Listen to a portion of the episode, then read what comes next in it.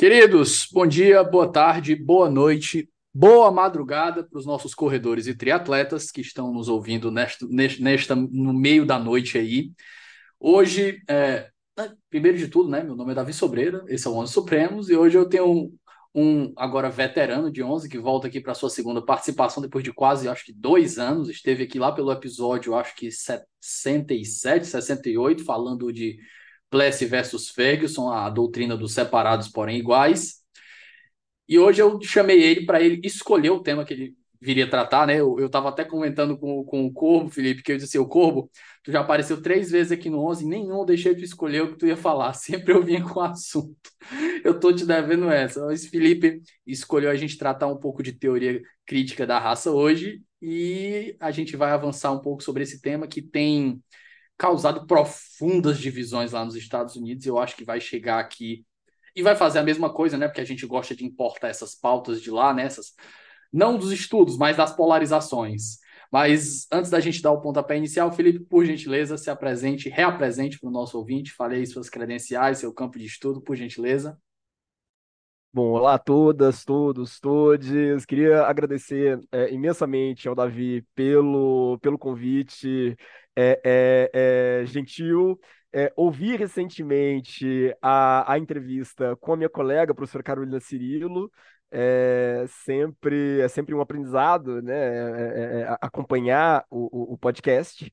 É, eu sou professor de Filosofia do Direito na Faculdade Nacional de Direito da UFRJ é, há cinco anos já é, acabo de me credenciar como professor também no programa de pós-graduação em Direito da faculdade. Então, caso é, é, alguém esteja à procura de é, um orientador né, no Rio de Janeiro, estou à disposição.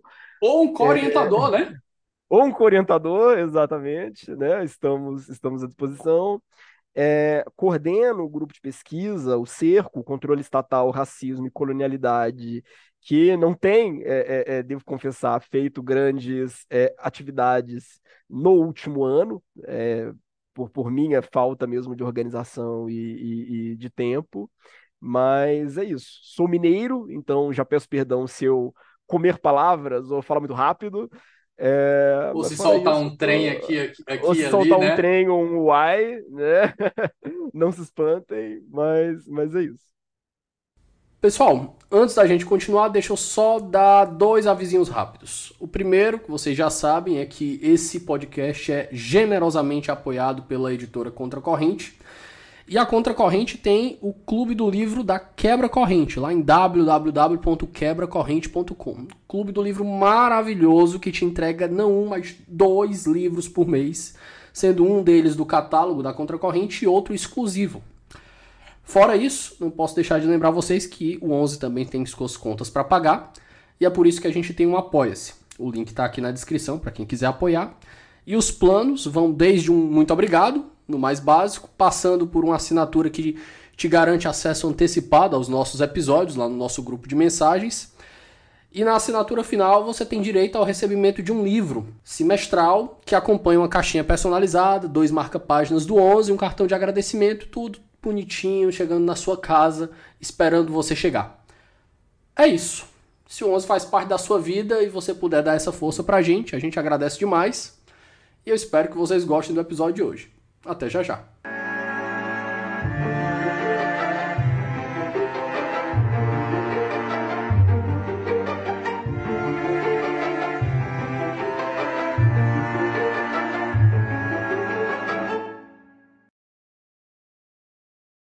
Felipe, é, dando um pontapé inicial aqui, a primeira vez que eu me deparei com teoria crítica da raça, eu gosto muito de acompanhar o John Oliver, o Last Week Tonight. E eles foram falar, ele estava comentando lá, isso acho que já tem mais de um ano ou dois, que ele fez um episódio falando sobre, que eles chamam lá, né, CRT, Critical Race Theory, como estava havendo um, uma verdadeira cruzada dos republicanos contra a Critical Race Theory, porque o pessoal estava querendo implementar aquilo em alguns currículos, só que lá nos Estados Unidos tem uma dificuldade enorme, porque os currículos eles não são nacionais, né? Então, é o, os privilégios do federalismo junto com, com as suas dificuldades também. Então, ao mesmo tempo que você tem uma descentralização de poder, você fica com a dificuldade de, de uniformizar um, um currículo comum. E um dos pontos que me chamou a atenção é que ele mostrava como certos currículos de alguns estados, principalmente no sul, por que será? Como é que a, o pessoal do Medo e Delírio fala, né? Por que será? Mas, principalmente no sul, tinham currículos que faziam whitewashing da história, que iam explicar a, a guerra civil americana como se fosse um, uma guerra é, prioritariamente sobre questões federativas de estados querendo manter sua autonomia, não fosse uma, uma questão racial, não envolvesse é, é, é a questão do, dos escravos. E a teoria crítica da raça, uma das milhares de vertentes que ela tem é justamente fazer esse enfrentamento, né? Então, deixa primeiro te perguntar para a gente fazer uma contextualização de como ela surge e como ela acabou vindo para cá para o Brasil, saindo dos Estados Unidos. Eu acho que foi dos Estados Unidos e começou a vir para cá. Bom, vamos lá. É, primeiramente, né, vale a pena observar que boa parte das teorias que nós uh, é, exploramos no direito vem de outros campos, né, das ciências sociais, da antropologia, da filosofia. Curiosamente. O direito é muito pobre. A gente brinca, Sim, não, o direito exatamente. é muito pobre. A gente aqui é nós temos uma, uma indigência teórica, em certo sentido, muito grande. Aquele promotor que fala, né? O direito é aquele promotor. Se eu fui fazer direito porque eu não tinha mais o que fazer. O direito é muito pobre, é um lugar de gente é, é sem cultura. é muito bom.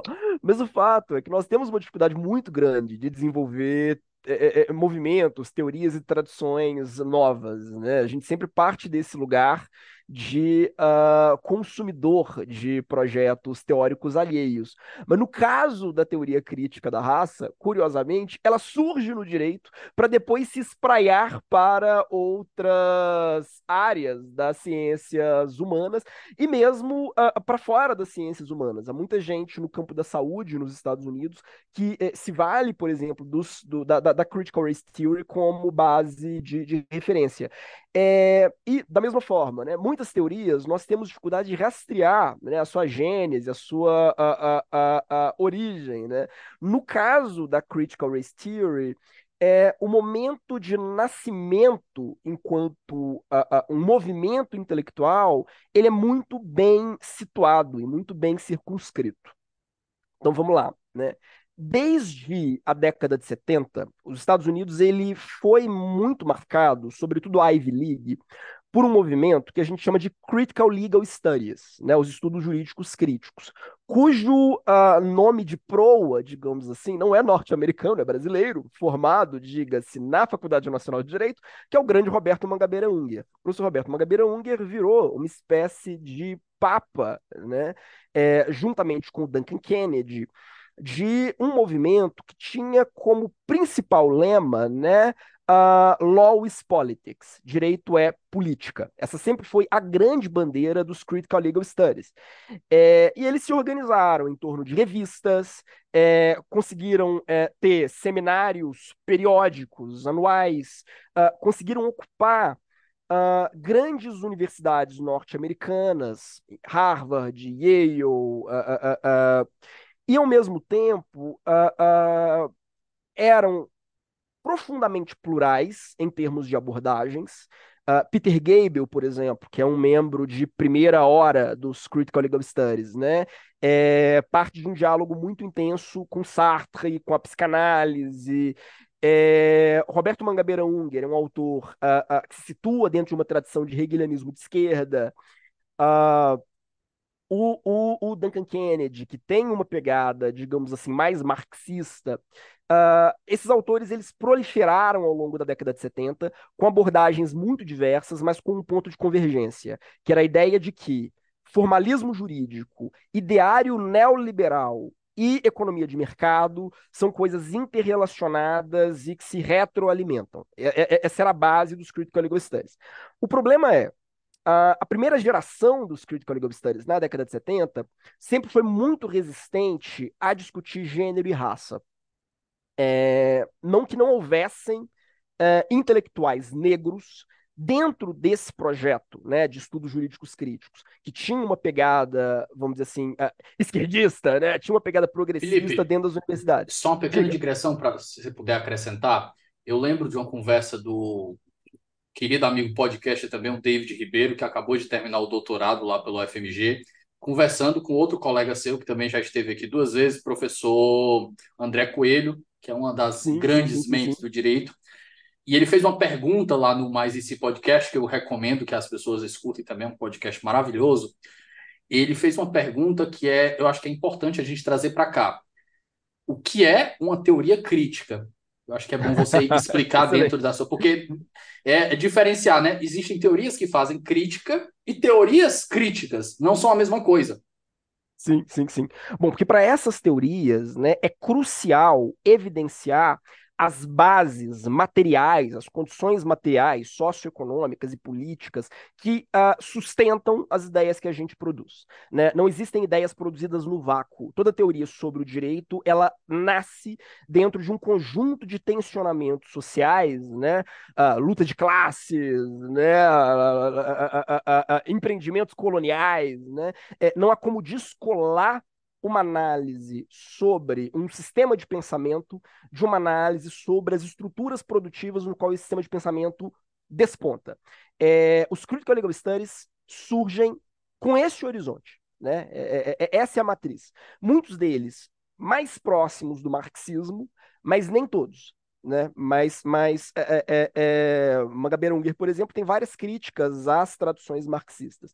Mas é, o que eles têm em comum é a percepção de que não dá para pensar o direito como um fenômeno autonomizado, sem levar em consideração as relações de poder que sustentam todo e qualquer discurso jurídico. É, é, é, é, não existem ideias platônicas flutuando no céu. As ideias surgem é, para responder a interesses políticos, econômicos, sociais muito concretos. É, muitas pessoas vão, inclusive, acusar os critical legal studies de padres sem fé, serem professores de direito que não acreditam no direito. É, é, o professor de direito cujo objetivo é sempre uh, esvaziar, vamos dizer assim, a, a, a dimensão de legitimidade, é, é, é, é contra a factualidade do direito.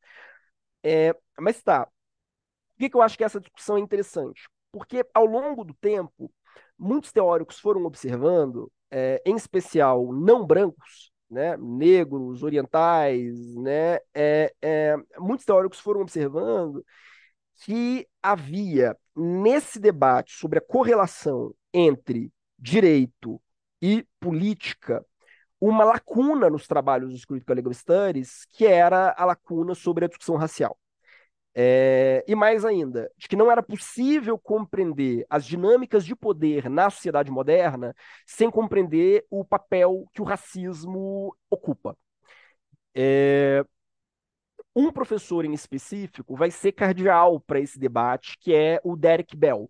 Derek Bell talvez seja o pai fundador da teoria crítica da raça.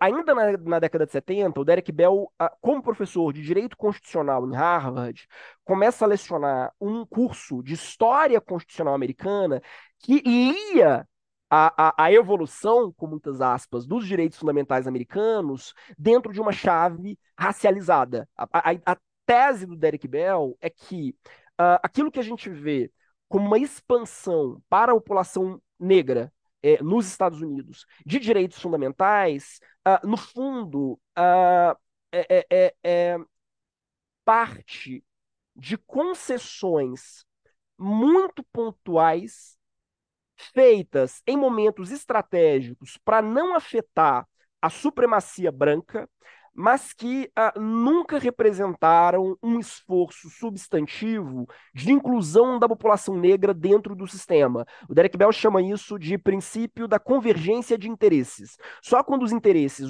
dos coletivos negros convergiam, ou pelo menos uh, não ameaçavam a supremacia branca, eles eram propriamente recepcionados pelo poder legislativo e pelo poder judiciário. Ele vai ler toda a história constitucional americana dentro dessa chave. Inclusive, esse caso, que talvez seja o mais emblemático, né? Você já, já o debateu aqui antes, que é o Brown versus Board of Education, que é o caso, na década de 50, que põe fim às leis de segregação racial, às leis de Jim Crow nos Estados Unidos.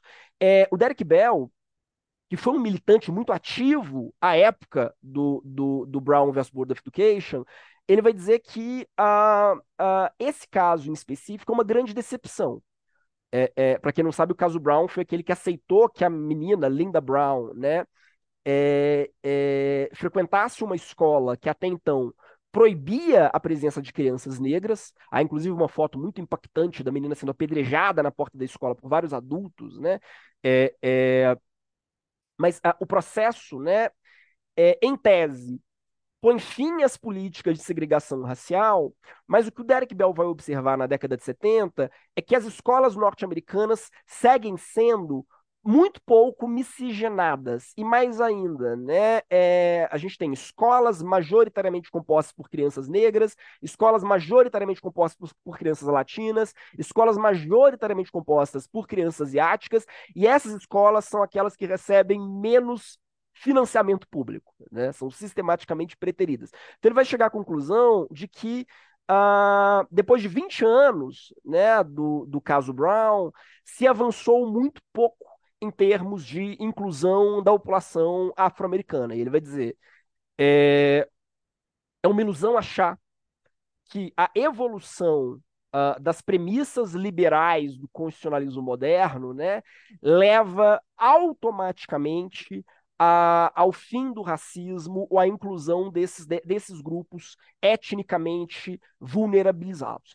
É, o Derek Bell vai dar esse curso por vários anos e uh, ele recebe um convite, uma oferta, salvo engano, para se tornar diretor de outra instituição, e quando ele sai, os alunos fazem um abaixo assinado para que Harvard siga mantendo um professor negro naquela cadeira, e um professor negro que se ocupe da, da, do, do, de temários similares ao do Derek Bell.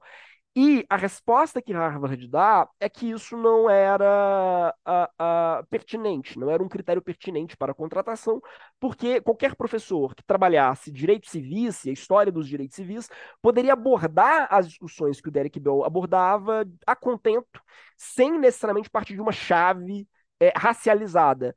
É, isso leva a uma mobilização dos, dos alunos negros de Harvard que criam uh, um curso alternativo. É esse o nome que ele vai ganhar, né? Cria um curso alternativo. E as grandes figuras que vão se tornar é, realmente os nomes uh, mais associados à teoria crítica da raça nos anos subsequentes, ao longo da década de 80 e 90, todos eles foram professores nesse curso alternativo, ou alunos nesse curso alternativo. A Mari Matsuda, né, o Neil Gotanda, é, o Alan Freeman, é, é, então, Mário o, Matsuda, esse nome não é me estranho. Ele tem um, tem um livro. Estou tentando lembrar qual o livro dela agora. Deixa eu. Esse nome não me é estranho. Pode continuar aí. Vou, vou pegar esse livro aqui. Ela é uma figura interessantíssima. Ela escreve muito sobre feminismo também. É, mas o fato é que, é, desde então, é, os professores negros com uma veia crítica né? Ou seja, que partem dessa ah, premissa. O, o, as palavras que ferem, words that wound. Ah, massa, massa. É, é... Sobre discurso de ódio, é muito bom. É, é, o que, que eles fazem? E, esses professores, né, eles vão começar a se mobilizar é, como um grupo coeso e como um grupo próprio.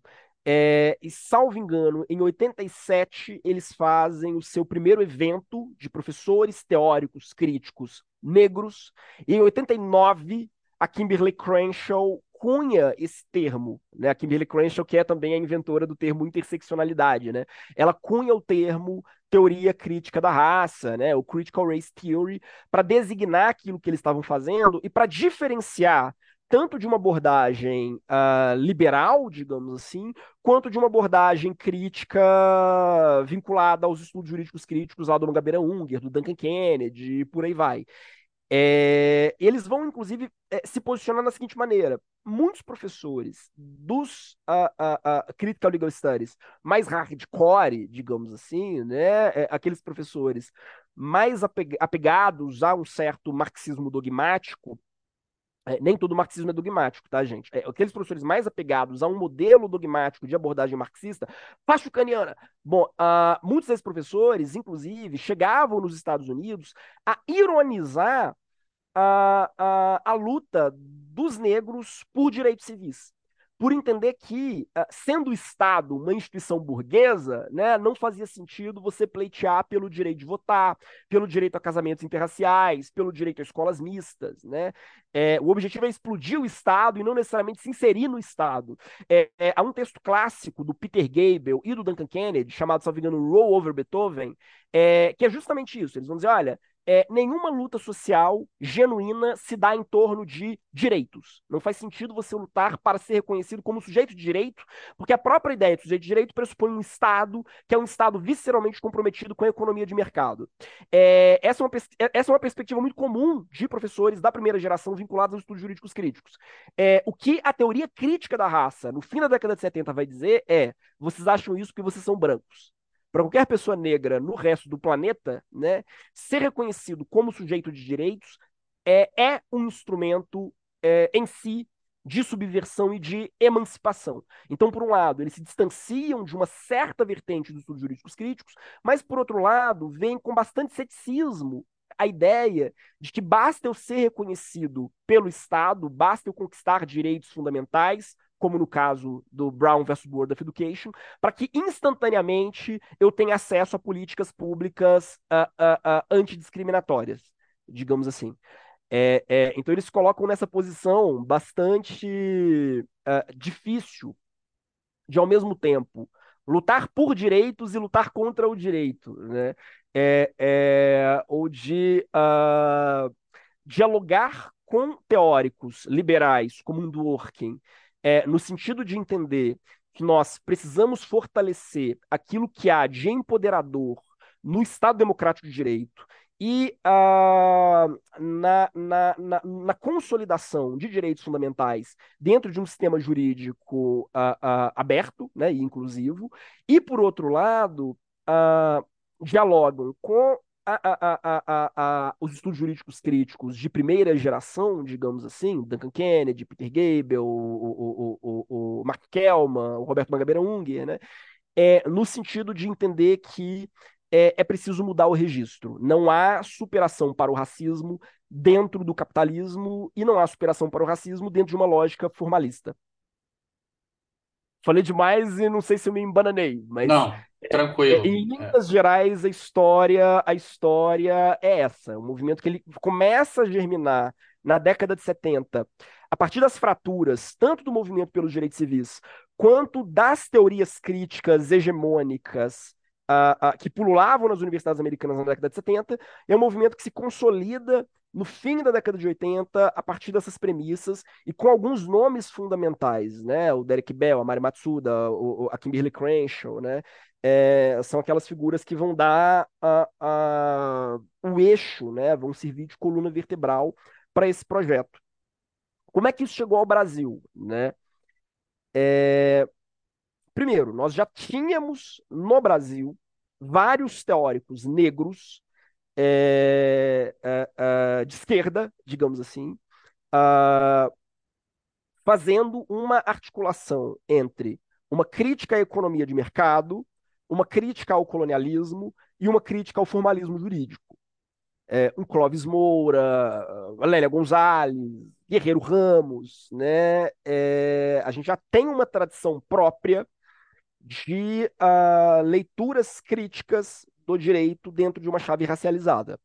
É, mas uh, o fato é que, sobretudo a partir da, da década de 90 e dos anos 2000, nós vamos ter no Brasil professores negros que vão dialogar mais diretamente com a teoria crítica da raça de matriz norte-americana, é, buscando algumas categorias dessa teoria. Né? Talvez o mais famoso hoje seja ministro, que é o Silvio Almeida. Se você pega o racismo estrutural, ele está dialogando diretamente com várias categorias da teoria crítica da raça. Inclusive, uh, dentro da premissa mais básica do livro, que é a ideia de que não é possível pensar o Estado moderno sem pensar em racismo. O racismo ele não é, é, é periférico, né? ele é estrutural, ele é a, a, a um instrumento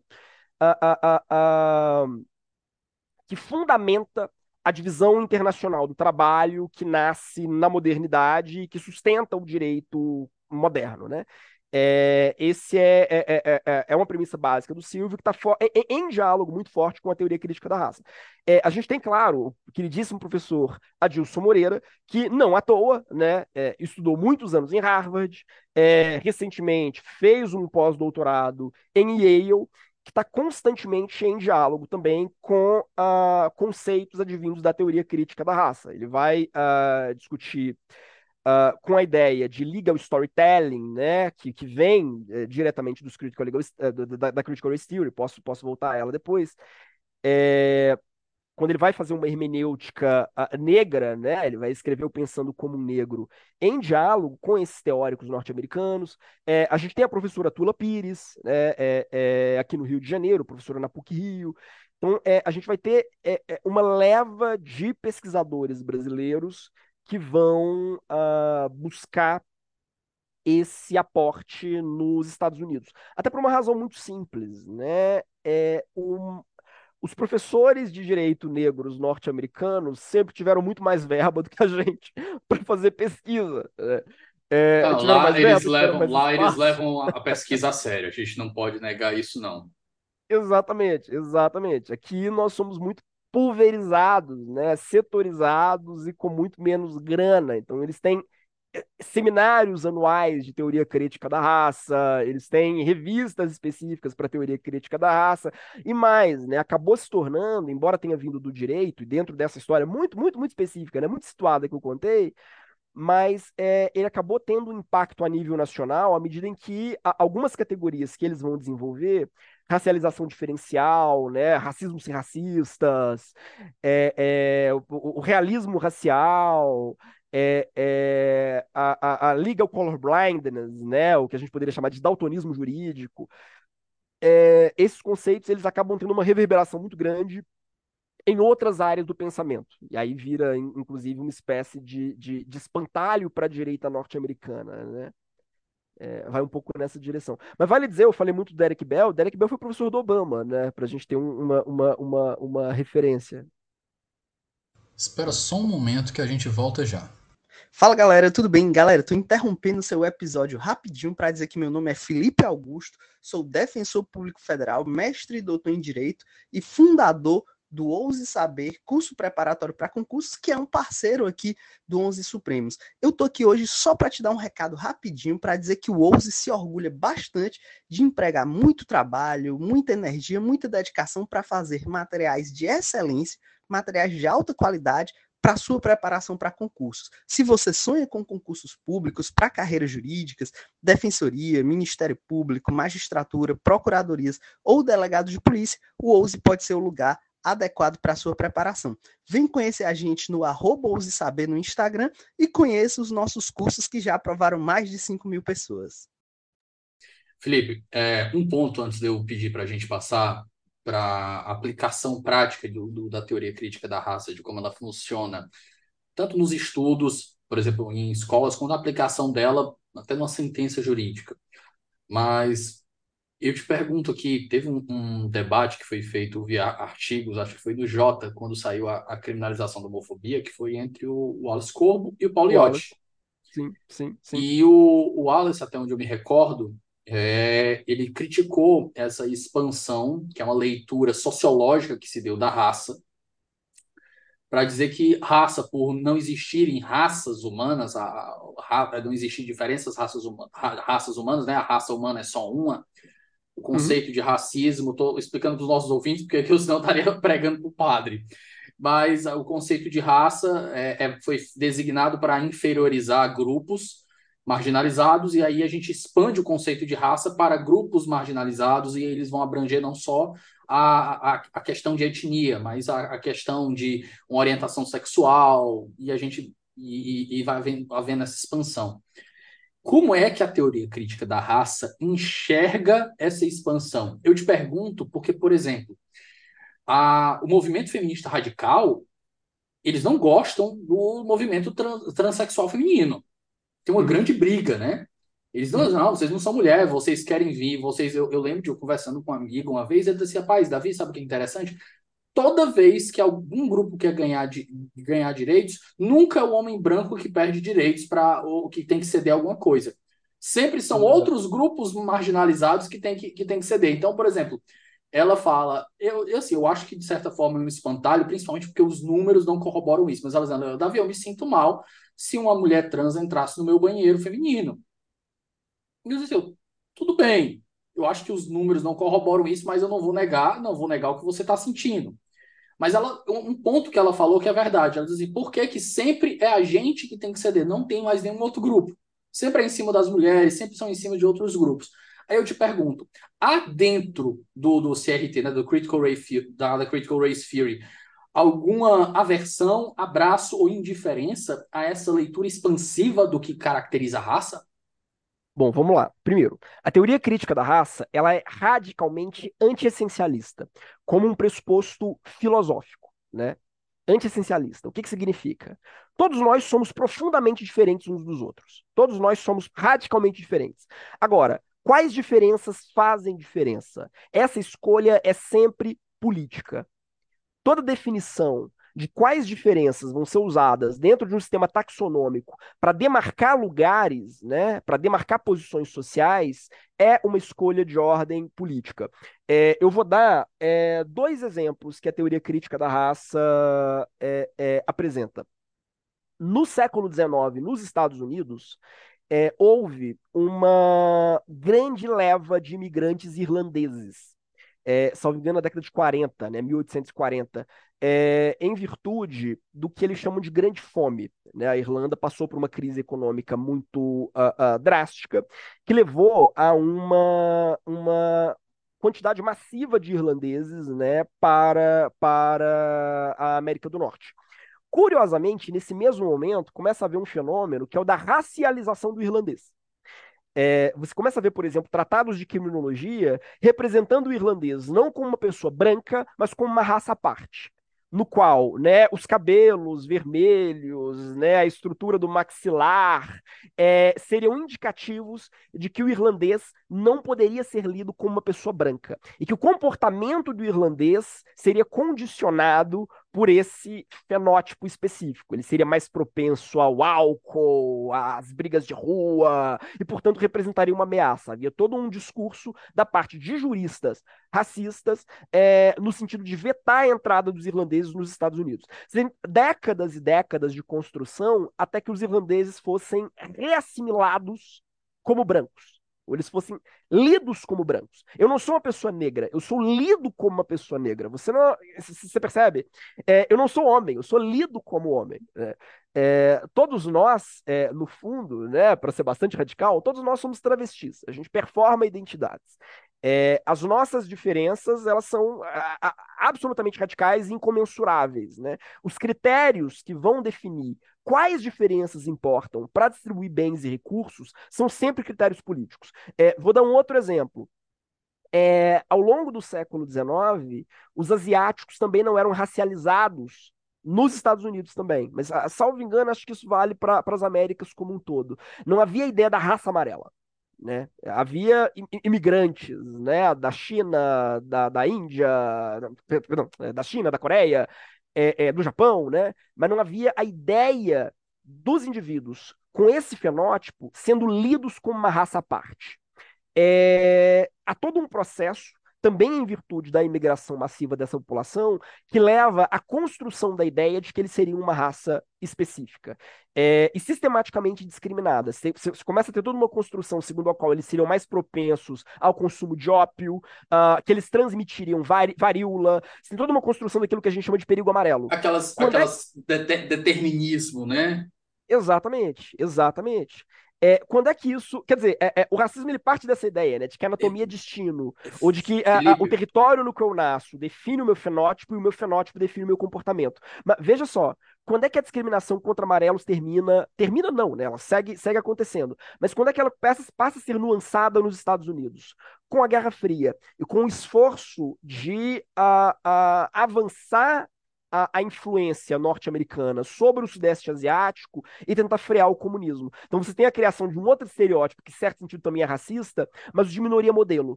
Não, o amarelo é a pessoa mais inteligente, mais capaz, que trabalha melhor, né? É, mas por que, que eu estou dizendo isso? Ah, o conceito de raça, ele é um conceito profundamente fluido, né? Ele é um conceito que ele é maleável. Agora, o fato de ser um conceito maleável, de ser um conceito historicamente construído, não significa que tudo é permitido. Quer dizer, é, é, quando o, o, STF passa a incorporar. É, é, é, é, eu, como homem gay, me sinto meio que autorizado a dizer isso. Né? Quando o STF passa a incorporar né, a homofobia como prática racista, é, ele mostra que ele não entendeu a dimensão social do racismo. O fato de as raças não existirem enquanto um fenômeno biológico não significa que elas não existam enquanto uma construção sociopolítica. E aí existem indivíduos muito específicos que foram racializados ao longo da história.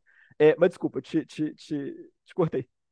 Tem um ponto aí que você falou do perigo amarelo, do, do perigo amarelo, né, que ele chamava de yellow peril, e é impressionante como essas questões elas são cíclicas nos Estados Unidos. Porque o Yellow Peril ele começa ali no final do século XIX, com a corrida do ouro, Uhum. E aí eles começam a passar leis dizendo que a galera que é de fora, principalmente os amarelos, né, que eles chamavam, não podem ter terras. A, a, a tem um livro aqui, a Gil Lepore, que foi traduzido o livro dela, inclusive, se chama Estas Verdades, que é sobre a história dos Estados Unidos. Muito bom o livro. E ela vai contar, nesses primeiros momentos, como essas pessoas que estavam vindo migrando para aquela corrida do ouro que estava tendo, e essas pessoas vinham para os Estados Unidos, elas não tinham direito a ter terras, elas, as legislações vinham e limitavam vários, vários, vários momentos, vários é, direitos civis que essas pessoas poderiam ter. E aí depois a gente vem Pearl Harbor, aí vem o, o segundo Yellow Peril, Aí o pessoal já vem aquele caso famoso de Korematsu versus United States, que a Suprema Corte vai lá e chancela campos de concentração. O campo de concentração na democracia, onde já se viu, né? A maior democracia, vamos botar grandes aspas, e a maior democracia do mundo, né? E isso é cíclico, a gente vai sempre vendo esse problema, mas o que mais me chamou a atenção, pegando a, o que a gente vai chamar de raça amarela aqui, entre grandes aspas, é a reversão, a reversão não, né? A, a, a, finalmente superação de Grutter versus Bollinger, que eles pegaram justamente um litígio estratégico, né? Pegaram estudantes asiáticos que estavam, entre aspas, sendo prejudicados pelo sistema de cotas para reverter o sistema de cotas nos Estados Unidos e dizer, olha, não, ó, tem pessoas aqui que estão sendo prejudicadas porque elas não estão conseguindo vagas, por mais que elas sejam preparadas, porque outras vagas estão sendo destinadas a cotistas que têm menos preparos que elas, mas que estão também raça, são também uma raça vulnerabilizada. Interessante, e eu acho que não sei se foi o Adilson Moreira que eu, que eu vi quando saiu essa decisão, que ele comentou né, que isso é usar o conceito de vulnerabilidade de raça contra toda a episteme que foi criada uhum. para construir essa ideia de, de, de, de vulnerabilização. O, o Neil Gotanda escreve muito sobre isso, como se construiu a ideia de que uh, os asiáticos seriam uma minoria modelo, né, é, mais uh, apta a viver em um ambiente é, capitalista, uma cidade de mercado, como uma estratégia de combate mesmo, combate à Revolução Cultural Chinesa. É, é, você tem uma, uma, uma, uma, uma ferramenta é, é ideológica é, para tentar uh, capitanear lideranças no Sudeste Asiático, né? É, e frear a influência do comunismo maoísta, é, que, a meu ver, deixa muito explícita a maneira como a racialização ou a desracialização é historicamente construída a partir de demandas políticas muito específicas. Agora, o problema é Uh, isso não significa que qualquer coisa possa ser lida como raça. Há um longo debate dentro da teoria crítica da raça, por exemplo, sobre até que ponto já seria possível dizer que para os norte-americanos a latinidade deixou de ser uma etnia, ou seja, o indicativo de um lugar de pertença, e passou a ser visto como uma raça. É, porque, em certo sentido, a gente tem uma certa é, é, é somatização da ideia do latino né?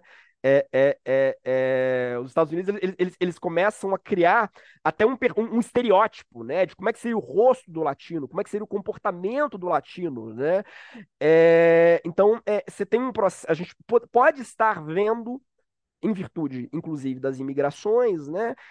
A gente pode estar vendo um processo de racialização da latinidade, né? É, é, o que é, o que é, é em si bastante sintomático. A, a Yonki Oyeyumi, que não é propriamente membro da teoria crítica da raça, uma filósofa nigeriana, de que eu gosto muito, é, ela vai dizer que a, a cultura ocidental moderna é somatocêntrica. Ela parte do pressuposto de que o seu corpo define as suas capacidades e competências, né? Ou o lugar que você vai ocupar dentro de uma lógica de distribuição do trabalho. É, e nisso, a, a, o processo de racialização ele teve uma função muito específica. É, o tipo de violência é, ao qual pessoas a, homossexuais e transexuais são submetidas é diferente do fenômeno da violência de cunho racial. É, embora, evidentemente, haja interseções. Existe, inclusive, um ramo da teoria crítica da raça hoje, que é o da a, a, a queer crit, a Critical Race Theory Queer. É, há dois nomes muito interessantes que têm produzido dentro dessa, dessa, dessa lógica. É, um é o Darren Hutchinson e o outro é o Francisco Valdez. Os dois escrevem muito sobre isso, sobre quais são os pontos de convergência e os pontos de divergência entre os grupos discriminados em virtude da sua identidade sexual ou do seu gênero e os grupos que são discriminados por, em virtude da sua raça. Né? É, ambos são construções sociohistóricas. Aí eu responderia para sua colega, né? A, a, a, mulher em si não existe, né? assim como o homem em si não existe. Todos nós somos trans. Há um livro maravilhoso, inclusive, do, do, do, do Mário Miele, é, mas... que é um teórico, é, é, é um teórico italiano, recentemente. É, é, é, o livro dele saiu em português recentemente, mas é um livro da década de 70, chamado Por um Comunismo Transsexual, em que ele vai dizer exatamente isso: todos nós somos travestis. Não é essa a questão, né? a questão é como essas identidades historicamente construídas criam sistemas de opressão muito específicos. E à medida em que o judiciário dissolve né, é, é, é, essas diferenças, né, ele se torna absolutamente incapaz de fazer um combate efetivo e estratégico de como esses grupos discriminados, dentro das suas discriminações específicas, né, são efetivamente atingidos. Felipe, eu só uma digressão rápida, eu gosto dessas conversas, porque aqui eu sou pintado de todas as formas. Por exemplo, eu vou terminar esse episódio aqui eu tenho uma, eu, eu tive um episódio que eu gravei com o professor, com o Rubens Gleiser, com a Ana Laura Barbosa e com o professor Oscar Vilhena sobre resiliência e deslealdade constitucional, o livro deles que saiu, né? E aí eu fui questionar sobre a, o Supremo e essa defesa da democracia, se não estava na hora de parar, se não tinha ido longe demais. E aí lá nos Já coment... bolsonarista. Não, lá nos comentários do, do Spotify, tem um comentário para aprovar, eu aprovei, está publicado, para quem quiser ir lá ver no 155, né? Diz assim, ele são, late, são perceptíveis as tendências lavajatistas e quase bolsonaristas do entrevistador. Aí eu, Jesus do céu. Aí eu vou sair daqui. Aí a gente vai terminar essa, essa entrevista aqui. Quando a gente terminar, provavelmente o pessoal vai dizer que eu sou comunista, o, o, gay, o gaysista, qualquer coisa egoísta aí, o pessoal vai me dizer. Mas, faltando num ponto que você falou, é, eu gosto, eu, depois que eu, eu, li um tiquinho, que eu sei muito pouco de teoria da linguagem, a gente começa a enxergar isso que, que, ele, que você falou, de, né, de todos fomos travestis. Porque as pessoas falam, ah, não, mas o GNXX, o GNXY, o pessoal, tudo isso, toda a biologia, todas as outras ciências, tudo que a gente sabe hoje ela está dentro da teoria da linguagem. E a uhum. teoria da linguagem é o que dá identidade, é o que dá tudo que a gente conhece, a forma com que a gente entende o mundo é dentro da teoria da linguagem. Não tem como a gente passar para uma compreensão e dizer: ah, não, mas a biologia, por que, que a biologia tem mais legitimidade para dizer o que, que é homem e mulher do que a sociologia? Uhum. Há uma ah. construção com base na teoria da linguagem Porque existe uma construção, é aquelas duas, duas, eu acho que o professor meu Carlos Bardi, ele resumiu muito divinamente, divinamente bem as duas viradas linguísticas. Né? A primeira é que a gente acaba com a separação sujeito e objeto, não existe uhum. uma interpretação do sujeito objeto, né? eu não interpreto a verdade ou o objeto como ele é, mas como eu sou. Uhum. E a segunda é que a verdade, a realidade, ela é co-construída. Ela só uhum. vale se for se existir uma coletividade que acredita que ela é daquela forma. Então ele deu um exemplo, Davi, se você pega um, um, MacBook e você joga no meio de uma tribo indígena que nunca teve contato com a, com a, com, com, com, a, com a civilização, entre aspas, e eles usam aquilo ali para molar um facão e dá certo, aquilo ali é, um, é uma pedra de amolar faca ou é um computador? Aí você diz, não, aquilo é um computador. Não, não é é um computador para gente, porque a gente convencionou a chamar daquilo ali. Para eles é uma pedra de amolar facão. É interessante porque é, é, antes do século antes dos séculos XV e XVI, né, é, o conceito de raça não existia. Então as pessoas elas se autodefiniam, se autodescreviam, se auto-organizavam a partir de outros critérios. Né?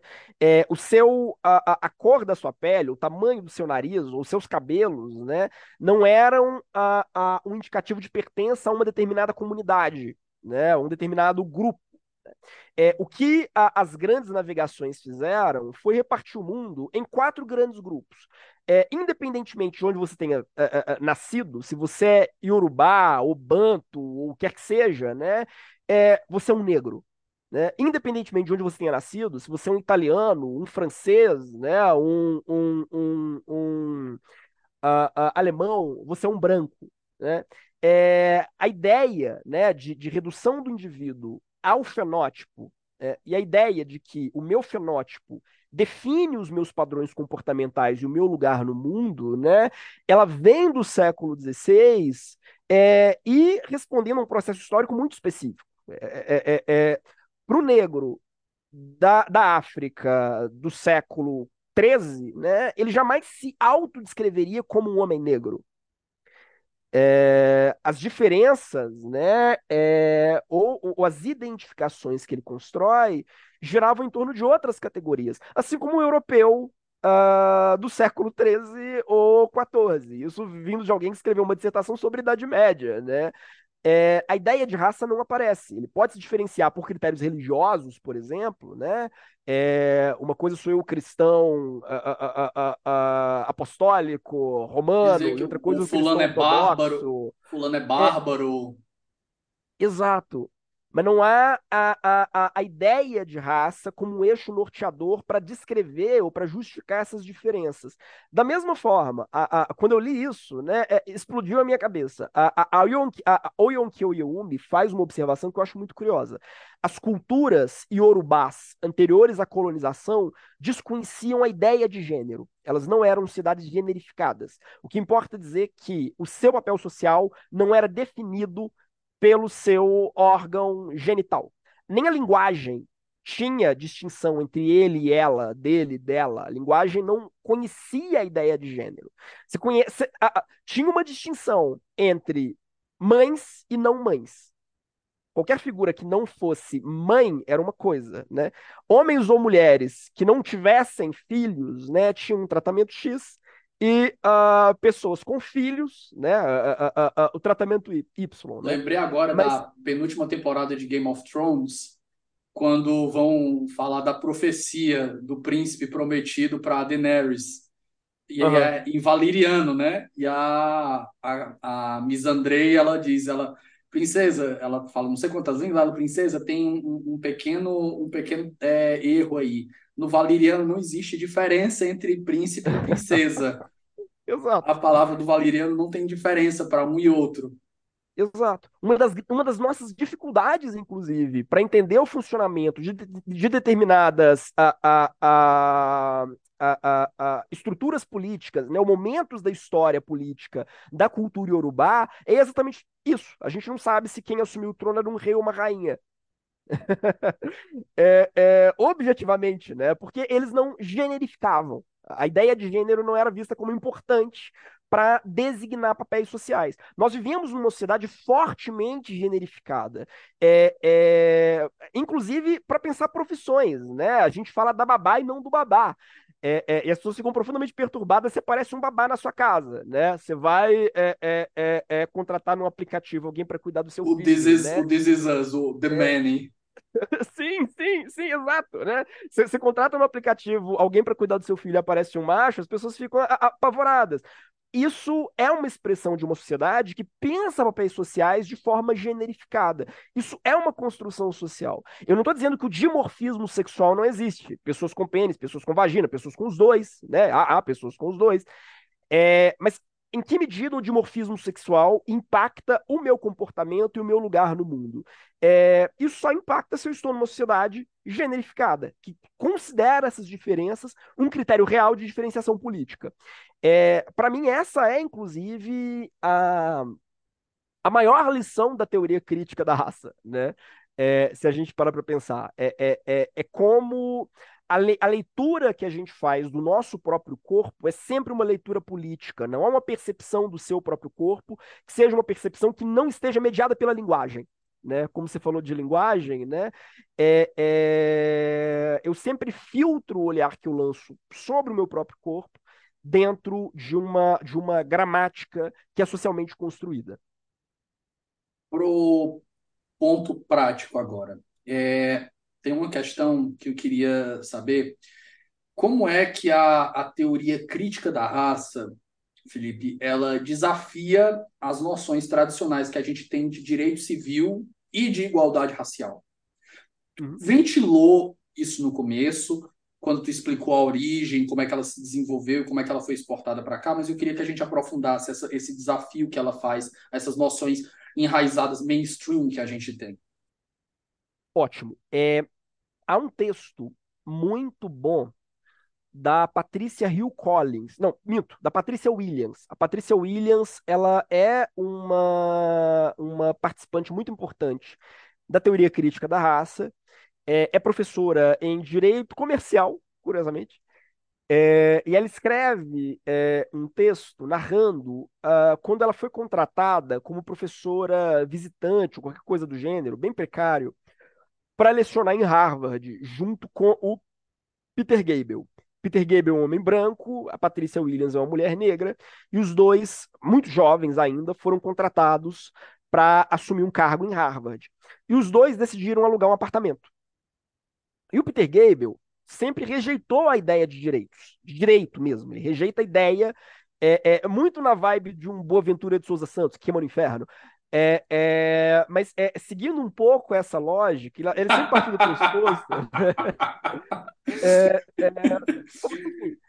é, é, e que vem do mesmo lugar, né, em certo sentido, né? O, o, o Boaventura vai desenvolver a, a, a, a teoria dele, né, do Lawful Precedent, em Harvard, mais ou menos nesse período, década de 70 e tal. É, o Peter Hegel dizia, não, direito é uma coisa burguesa, o Estado é sempre um instrumento de opressão de classe, então o objetivo é que nós escapemos do direito e construamos as nossas relações sociais de forma horizontalizada, né?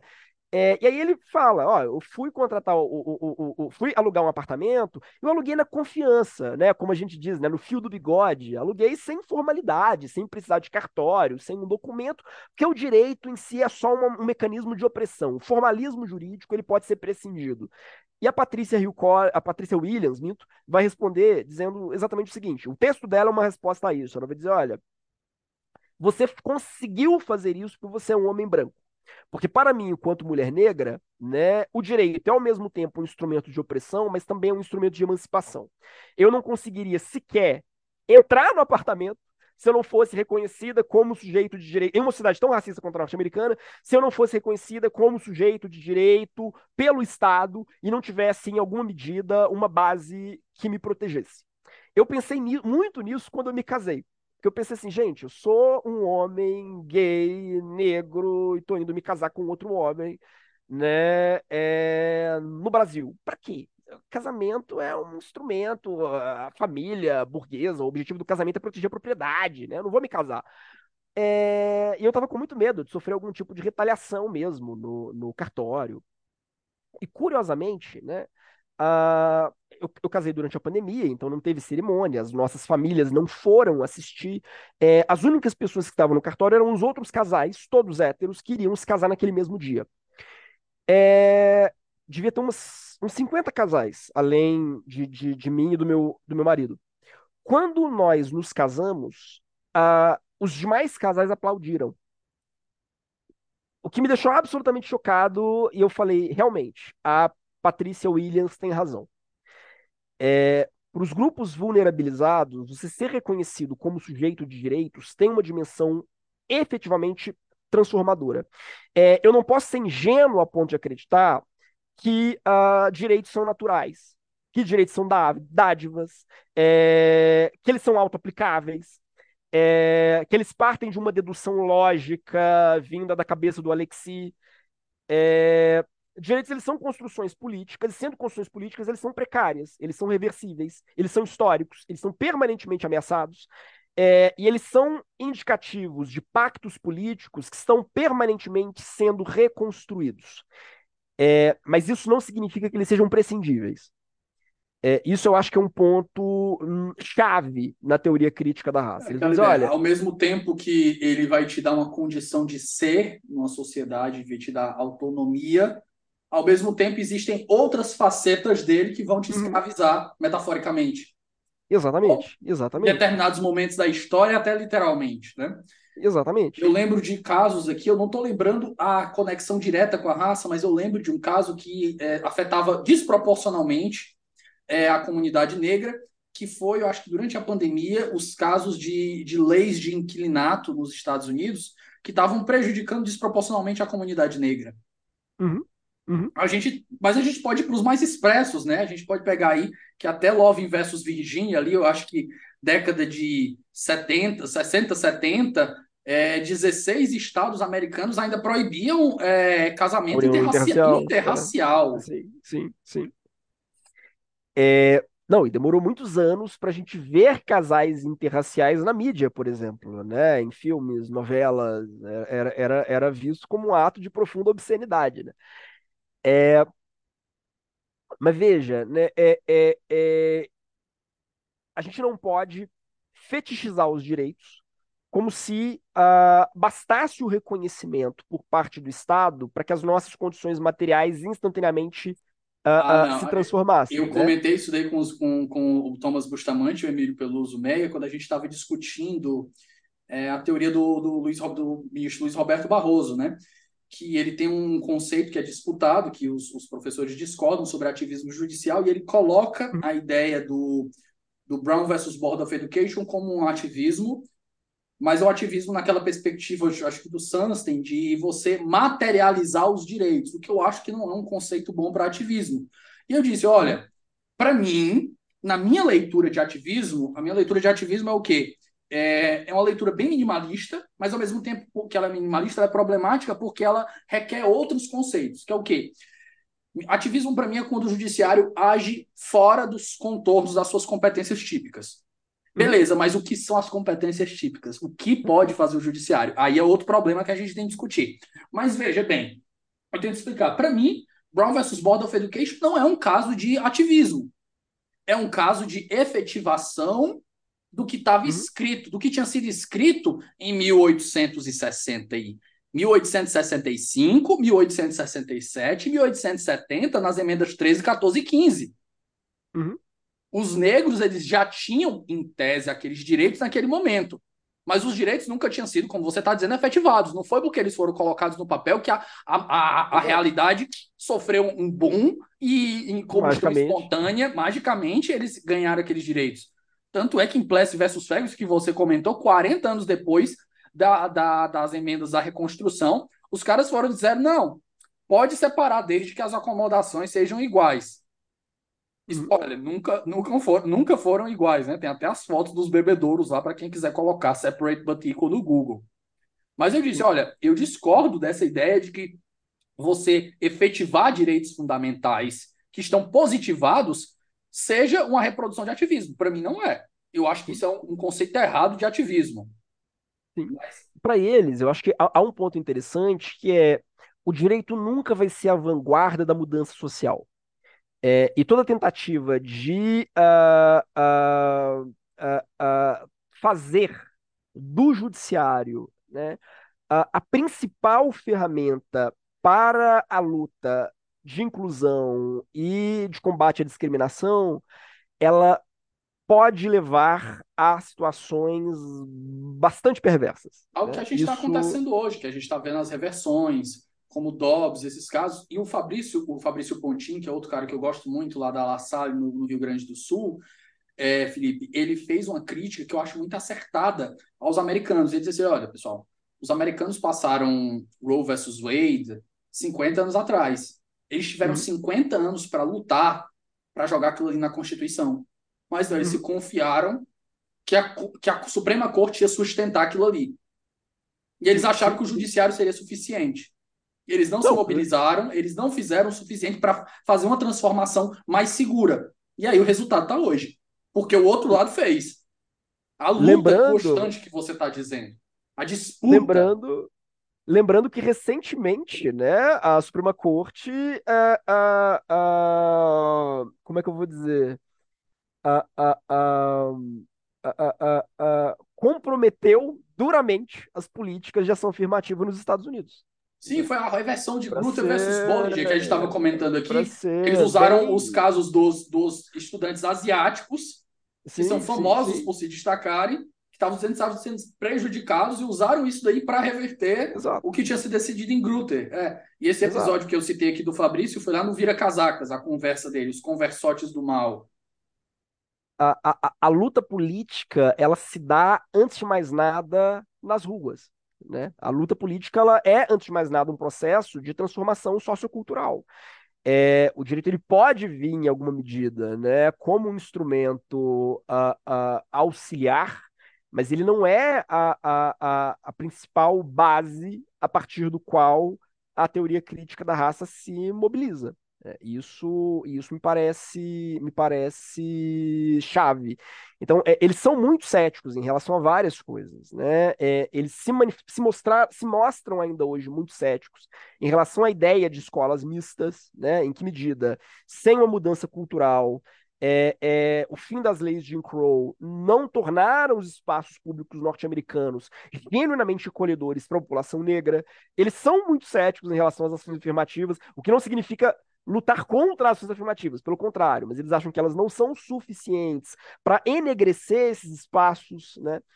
É, e por aí vai. É, acho que isso é, é, é, é um ponto é um ponto chave para eles também.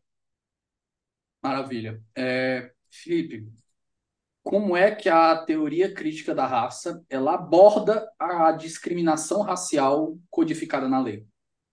Uhum. Ótimo. É, a teoria crítica da raça, ela vai a, a, chegar a uma constatação, digamos assim, que nós no Brasil sempre soubemos, né?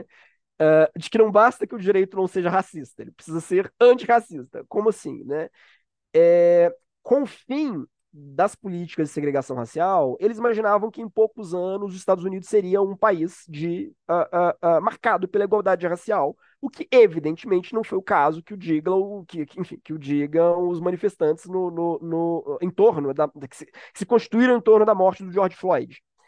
É, então eles vão constatar o seguinte: a neutralidade do direito em relação às tensões raciais, é, o que eles chamam de legal color blindness, né, o daltonismo racial, ou que alguns autores têm traduzido para o Brasil como cegueira da cor jurídica ou cegueira da cor do direito, é, ao mesmo tempo permite permite subrepticiamente que a discriminação racial continue se, dando, se dando nos espaços institucionais em virtude da indeterminação da linguagem jurídica. E a gente volta à questão da linguagem, né? É, vou dar um exemplo muito simples: lei de drogas. Como a lei de drogas é capciosamente indeterminada, né? Uh, para permitir ao magistrado Uh, definir os critérios né, de quem que ele considera que seja usuário e quem que ele considera que seja traficante, uh, o que a gente vê no Brasil é pessoas negras apreendidas com uma bucha de maconha sendo presas por tráfico e pessoas brancas com meio quilo de pó uh, sendo absolvidas Felipe, como usuários. Eu, eu já vi um, um, gráfico sobre isso é, que até hoje eu me arrependo de não ter salvo. Não ter salvo. Acho que foi o Ivanildo III, que é do, do Students for Liberty, que compartilhou e ele mostrava justamente não a diferença racial, mas a diferença de parâmetros para mostrar o que, que caracterizaria é, tráfico ou consumo. E ele mostrava uhum. que as, as penas eram variadas assim de uma maneira absurda. E eu acho que se a gente introduzisse na, a gente introduzisse naquele gráfico o elemento racial, a gente co conseguiria ver um verdadeiro colorido diferenciado Exato. e ver as Exato. razões do que está acontecendo.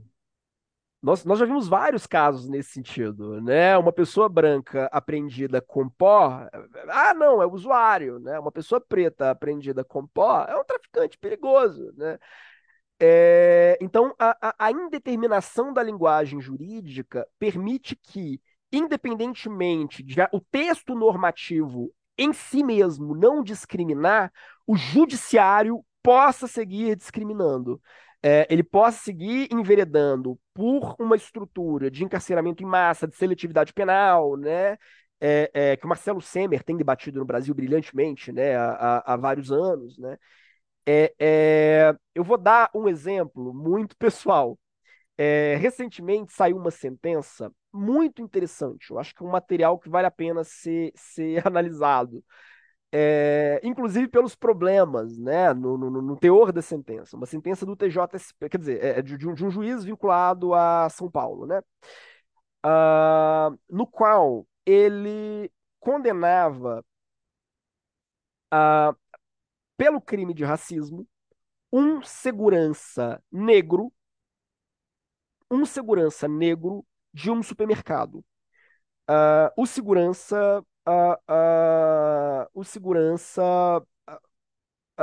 abordou um cliente, também negro, e pediu que esse cliente fosse revistado, mostrasse os bolsos. O cliente entrou em desespero e se despiu na porta do supermercado.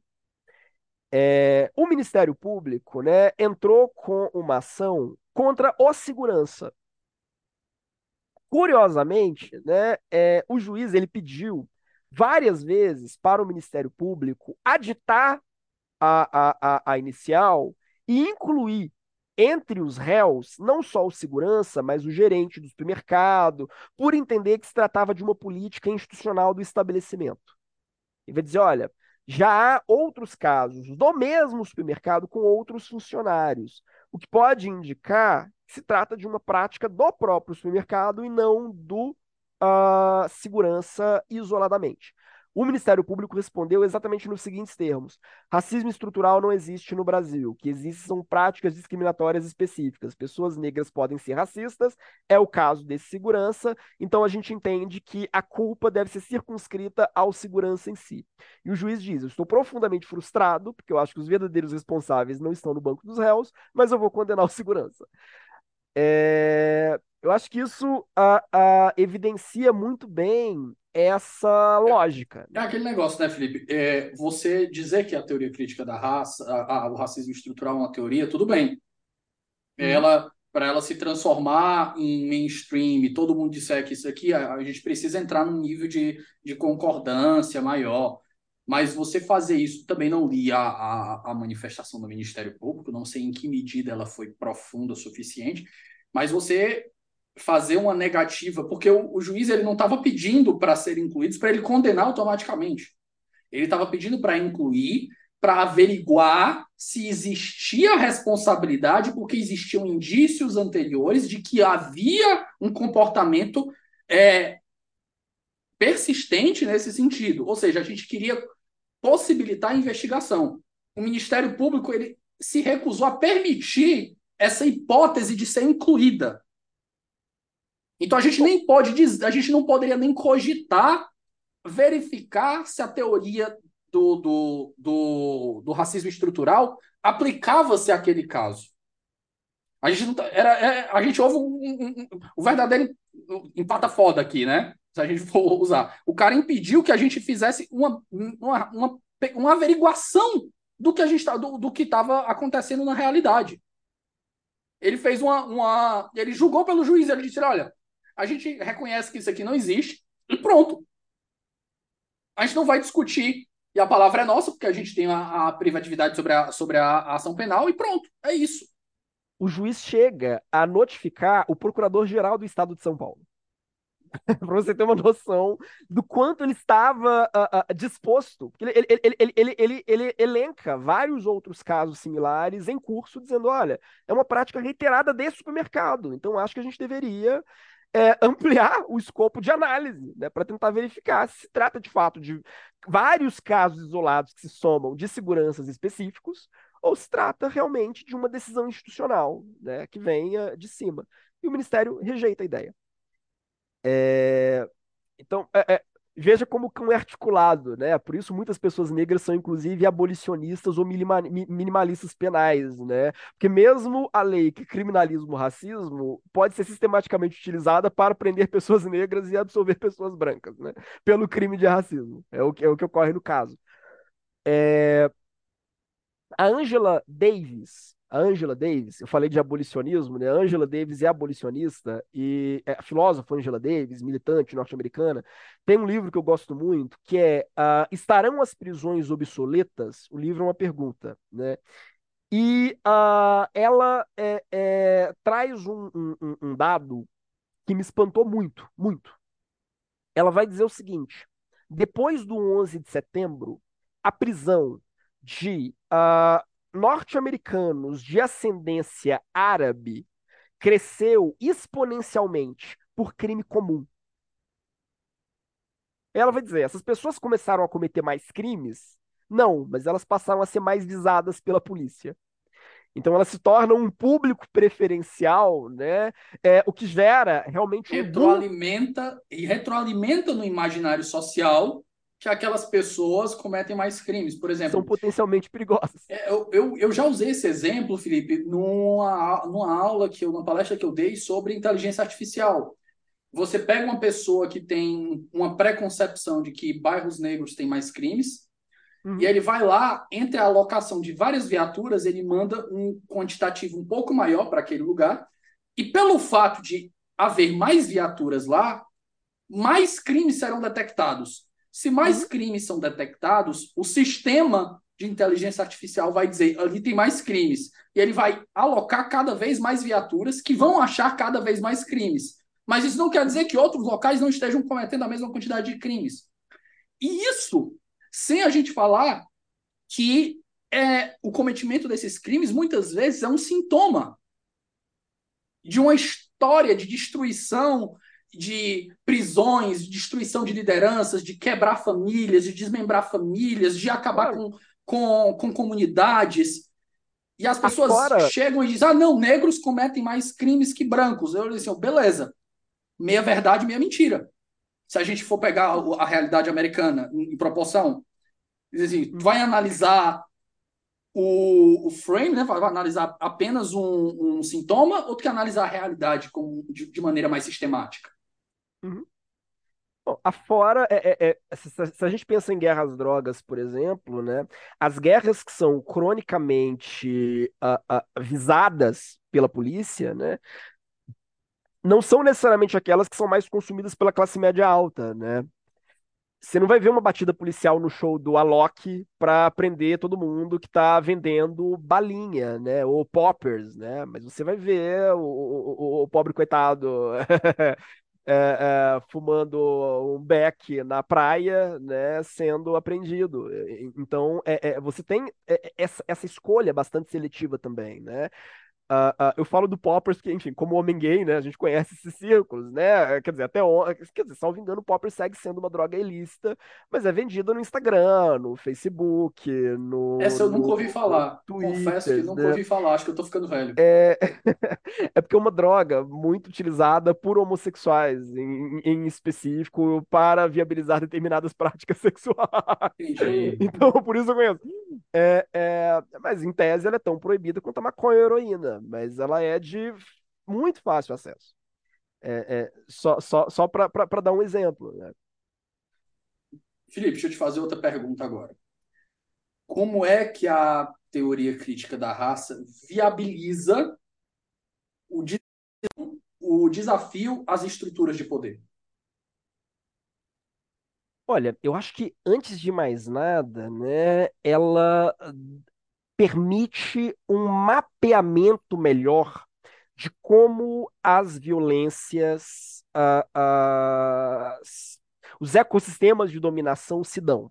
Eu vou dar um exemplo também vindo da teoria crítica da raça, de uma vertente específica que eu gosto muito, que é a DISCRIT, a Disability Critical Race Theory. A DISCRIT ela vai fazer a seguinte, eh, chega à seguinte constatação. É, pessoas negras são mais uh, internadas, no caso, uh, uh, elas são mais institucionalizadas por transtornos psicossociais do que pessoas brancas. Muitas vezes pelas recebem mesmas menos, ações. Recebem menos, as mulheres negras grávidas recebem menos, recebem um tratamento que permite que elas tenham passem por mais tempo por dor. Eu já vi Sim, esse também. A violência mostrando obstétrica... Mostrando é, que as é, mulheres é brancas têm um tratamento muito mais atencioso, as mulheres negras parece que é como se elas fossem mais Sim. resistentes. Eu vou dar. É, é, assim, é, é, é, é, é curioso como o, o, negro é sempre visto como uma espécie de, de criminoso em potencial, né? Então, jovens negros que apresentam comportamentos lidos como desviantes são sistematicamente medicalizados ou institucionalizados. A Subine Anama, que é uma teórica da teoria crítica da raça e da teoria crítica da raça da deficiência, né, da discrite, ela tem um livro belíssimo chamado The Pathology of uh, uh, Education, salvo engano. O, o, o, o, é, é, é salvo engano, o título vai, vai nessa direção.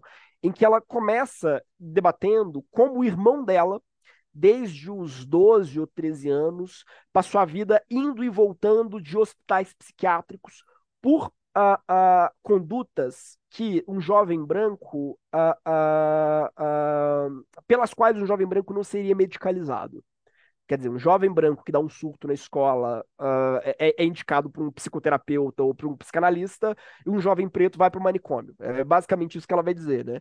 É, e como essas indas e vindas levam é, finalmente ao suicídio do irmão dela. Ela começa uma pesquisa muito extensiva nos Estados Unidos, precisamente sobre uh, como crianças negras estão mais vulneráveis a, a, a diagnósticos muito uh, uh, agressivos, né, diagnósticos que uh, levam a uma medicalização muito precoce. Então, desde muito cedo, crianças negras estão sendo terrivelmente medicadas com remédio tarja preta, é, porque são vistos como potenciais criminosos, e como essas crianças são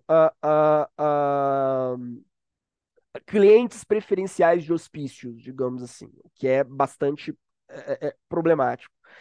É, vou dar um outro exemplo que eu acho que, que a teoria crítica da raça nos ajuda a pensar, né?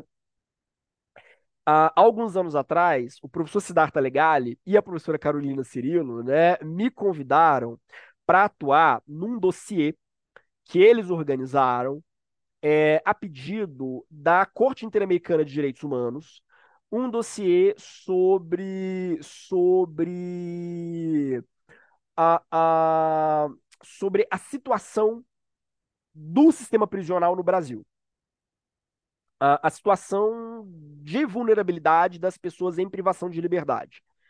É, e, curiosamente, as questões levantadas pelo, pelo as questões levantadas pela Corte Interamericana não traziam a, a, a, não traziam nenhuma, nenhuma é, é, é pergunta relacionada à raça.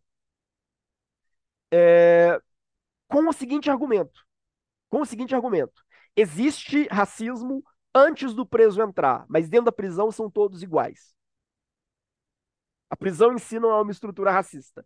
Então a gente começou a fazer um levantamento exatamente como encarcerados. Não tem grupo de, de, de supremacista branco. Eu faço nos pois Estados é, Unidos, não tem essa, essas divisões a gente começou a investigar como o encarcerado preto ele estava, em vários momentos, em condições desfavoráveis. Né? Há dois elementos que me chamaram muita atenção. é, as religiões de matriz afro-brasileira né, não têm entrada nos presídios brasileiros, a despeito de a LEP, né, a Lei de Execuções Penais, garantir uh, o direito à assistência religiosa do encarcerado. Não há, a, a, gente pode contar nos dedos as mães e os pais de santo que são autorizados a entrar em prisões para dar assistência religiosa para os encarcerados no Brasil. É que nem as favelas dominadas pelo tráfico.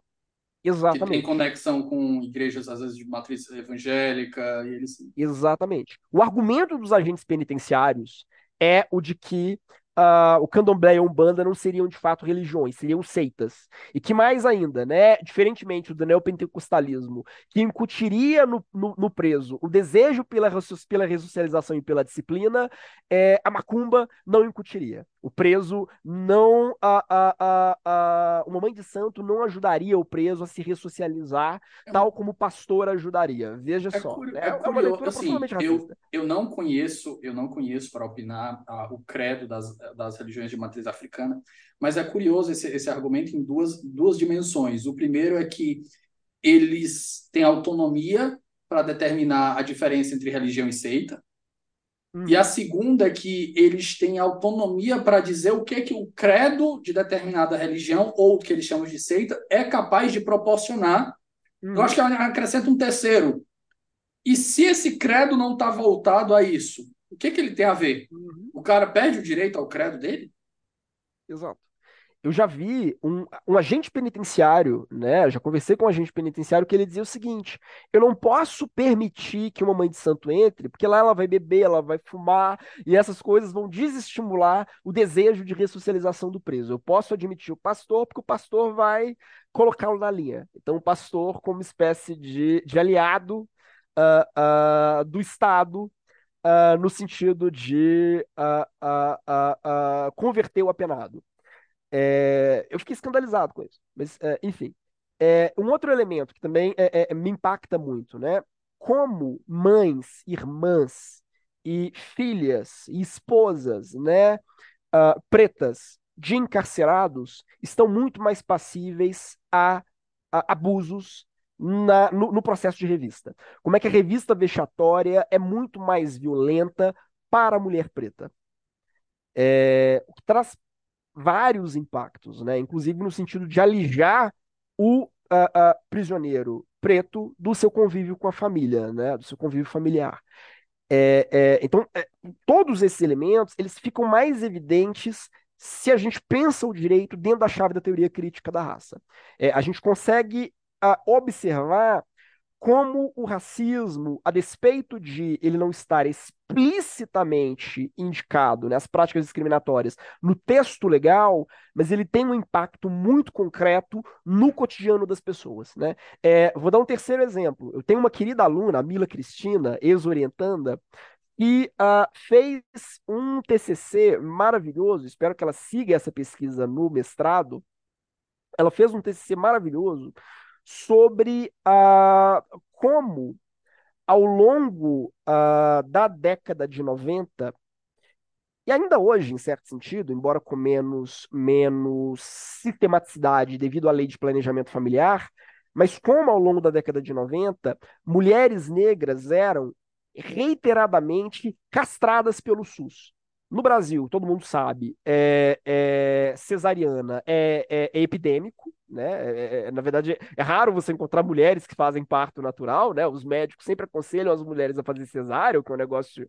É, é, é mais rápido para o médico, né? Não, é estarrecedor, né?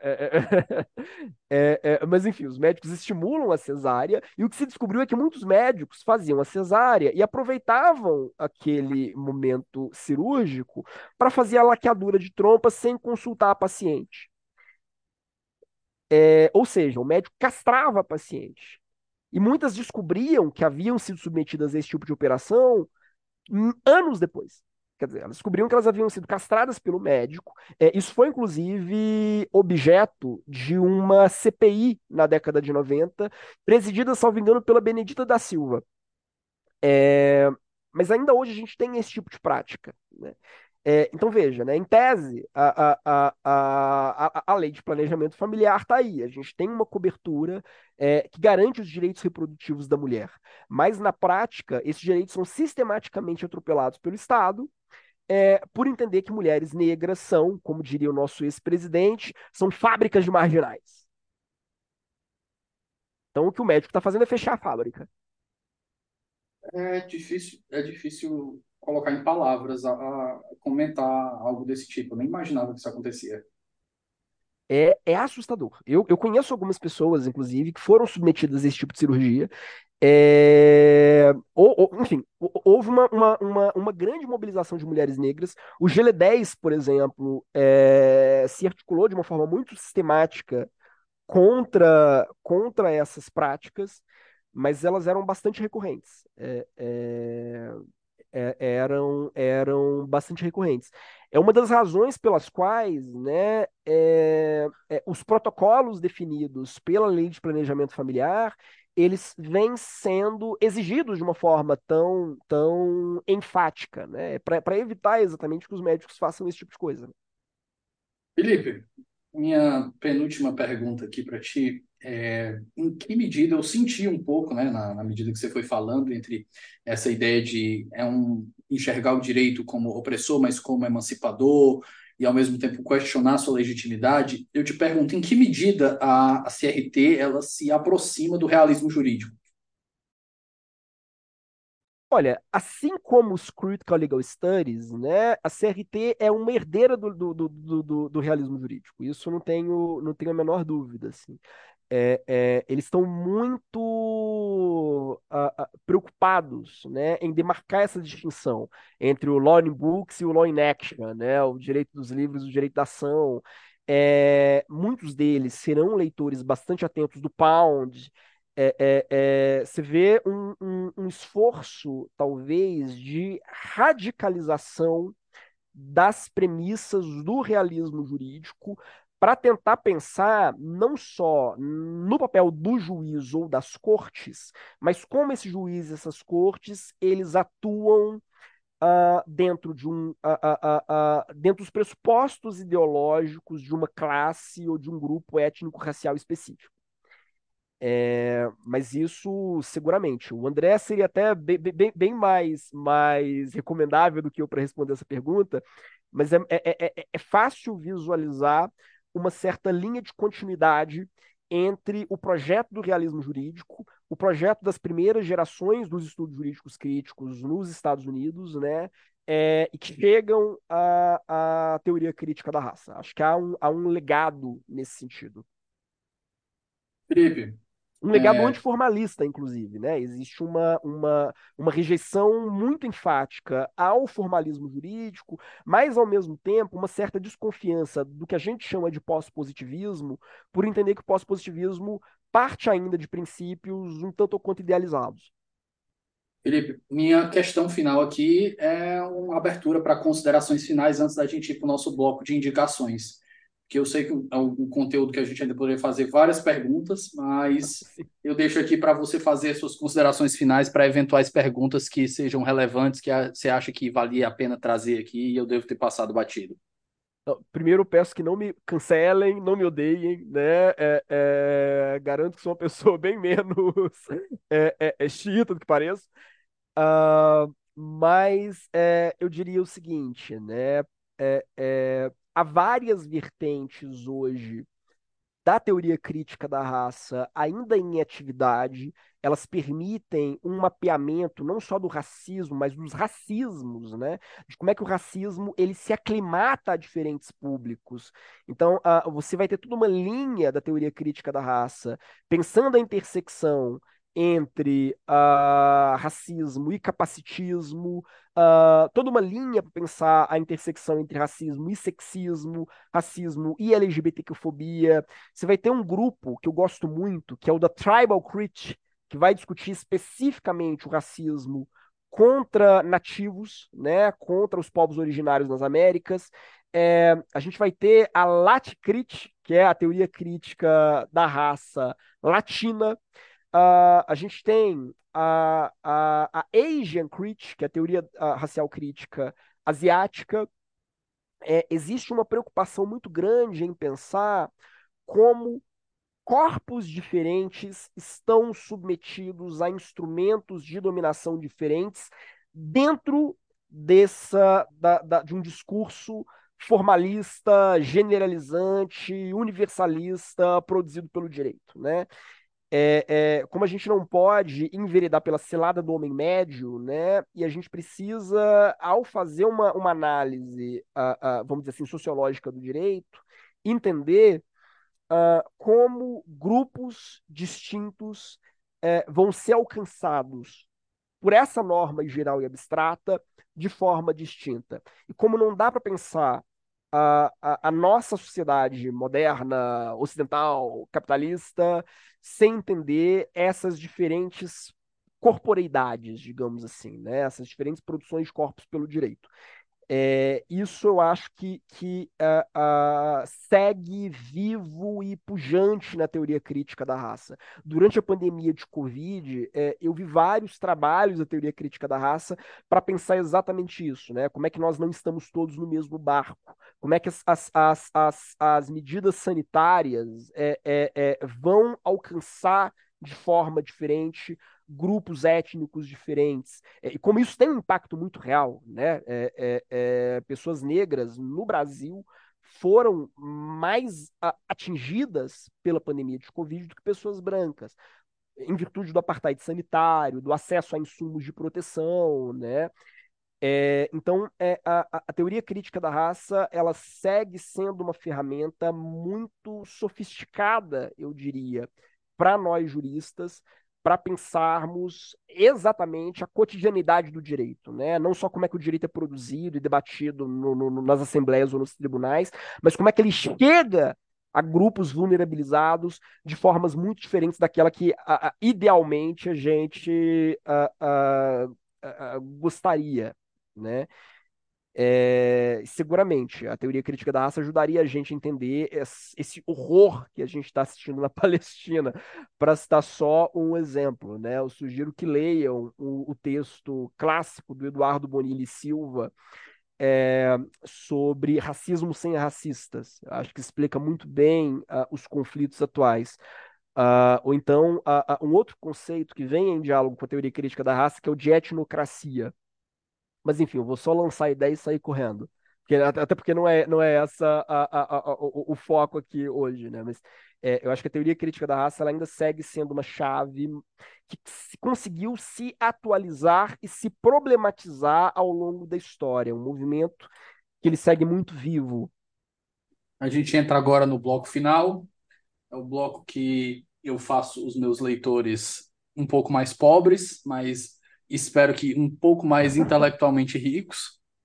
E eu vou abrir as Prometo. nossas indicações aqui com a minha querida Contracorrente, que tem uma coletânea enorme de obras sobre o uhum. tema. A primeira sim, delas sim. é a do Richard Delgado, que é traduzida, né? A Teoria Crítica da Raça, uma introdução.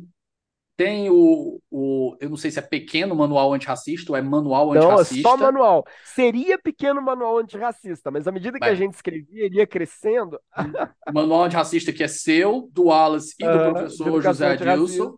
É, e, o tratado, e o tratado de direito antidiscriminatório também do professor Adilson Moreira. Exato. E aí que a gente citou também o racismo estrutural do Silvio Almeida, que pertence, e esse aqui eu, eu tomei um, quase tomei um cascudo de uma menina que eu ficava na época, que eu estava conversando com ela na época, e eu fui citar esse livro, né? Eu, olha, é a coletânea daquela professora famosa, Ludmila Ribeiro. Nossa senhora, o cagaço que eu tomei. Pronto, ela fez comigo que o Michael Keaton tomou naquele Oscar que ele foi apresentar e ele confundiu os dois filmes de Hidden Figures e Fences, Hidden Fences. Aí o pessoal dizendo que ele era do Ku Klux Klan. Mas da, da coletânea de feminismos plurais da, da Djamila Ribeiro. Mas sim, sim, sim. as suas indicações agora eu já fiz as minhas.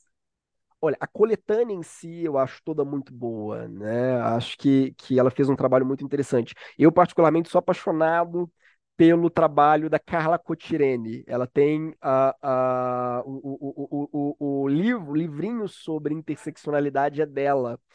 É, me parece assim particularmente interessante. É, primeiro, É na mesma, coletânea, na mesma coletânea da, da Djamila? Da mesma coletânea, da mesma coletânea. Quem escreveu o livro sobre interseccionalidade foi a, a Carla Cotirene, que é uma figura genial. Ela tem outro livro a, recentemente publicado chamado O Paí Prezada, que acho que vale muito a pena.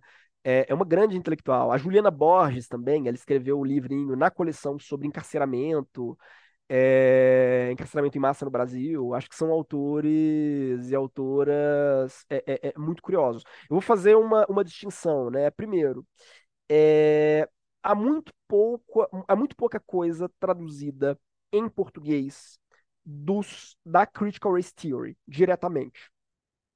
Muito pouca. O, o, o, o, livro que você bem citou, né, da teoria crítica da raça, do Richard Delgado e da Jean Stefancic, que é um trabalho muito interessante. É, e alguns artigos publicados é, de forma esporádica. É, um grupo de alunos meus, do André e da Júlia Franzoni, publicaram uh, alguns artigos né, vinculados à teoria crítica da raça.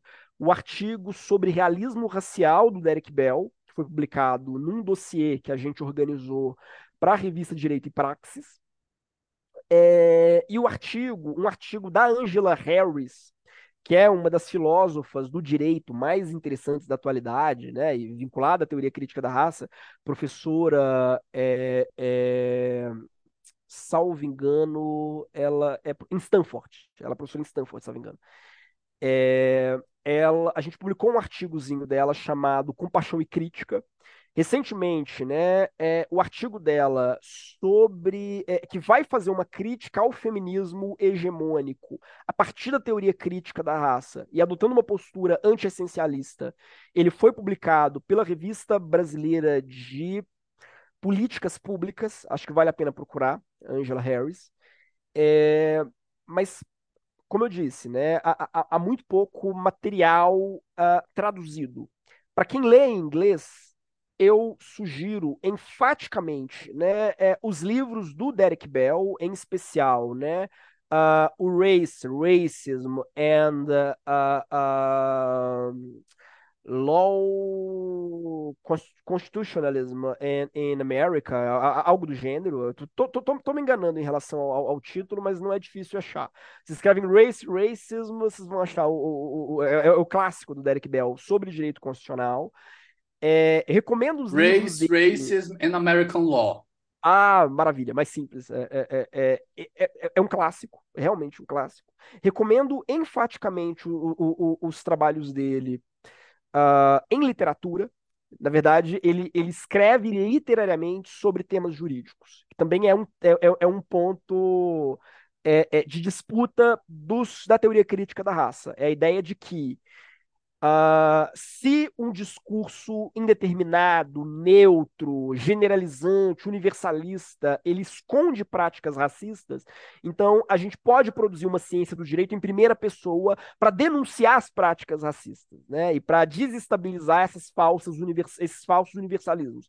Então uh, ele escreve muitos, uh, muitas autobiografias, ele escreve muitos ensaios, ele escreve muitos contos, muitas crônicas.